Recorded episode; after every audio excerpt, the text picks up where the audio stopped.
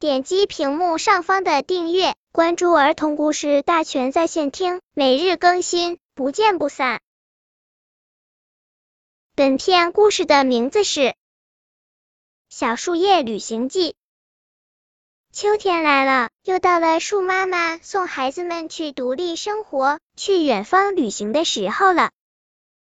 秋风吹呀吹，一片片的树叶告别了树妈妈，乘着秋风姐姐的马车去旅行了。只剩下一片胆小的小树叶，还在树妈妈的怀里哭闹个不停，不愿离去。树妈妈耐心的说：“傻孩子，外面的世界很精彩，很美丽，去尝些见识，学些本领吧。”听了妈妈的话，小树叶决定离开妈妈的怀抱，到外面的世界看看。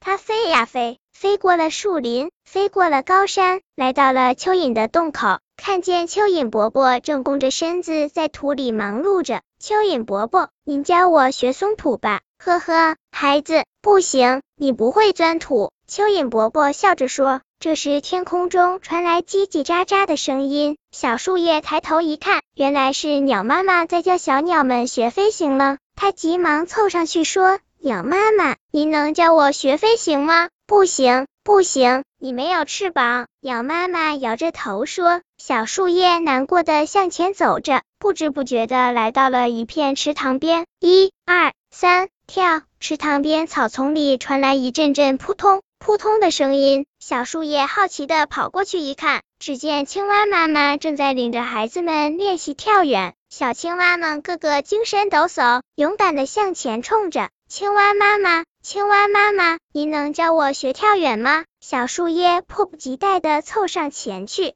青蛙妈妈看了看小树叶，说：“好孩子，不行，你没有腿呀，哈哈，你们看呀，他没有腿，还想学跳远呢。”小青蛙们都笑了，小树叶伤心的大哭了起来。青蛙妈妈抚摸着小树叶的头，说。好孩子，每个人都有自己的用处，我相信你一定会找到它的。小树叶听了青蛙妈妈的话，决定重新振作起来。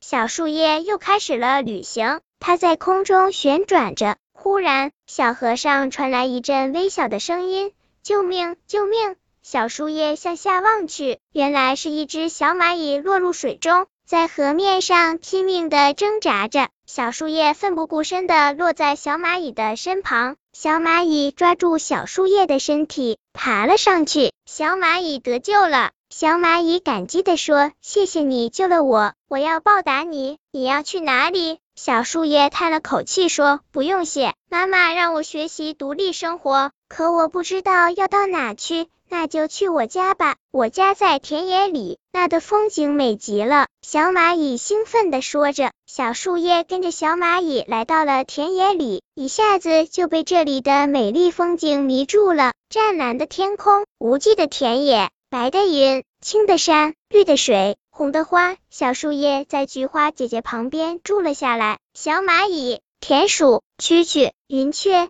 都成了小树叶的好朋友。过了一阵子，小树叶欣喜的发现自己变了样，身体已经完全融入了大地。第二年的春天，在小树叶变成土壤的地方，开出了朵朵美丽的、鲜艳的五彩七色花。本篇故事就到这里，希望的朋友可以点击屏幕上方的订阅，每日更新，不见不散。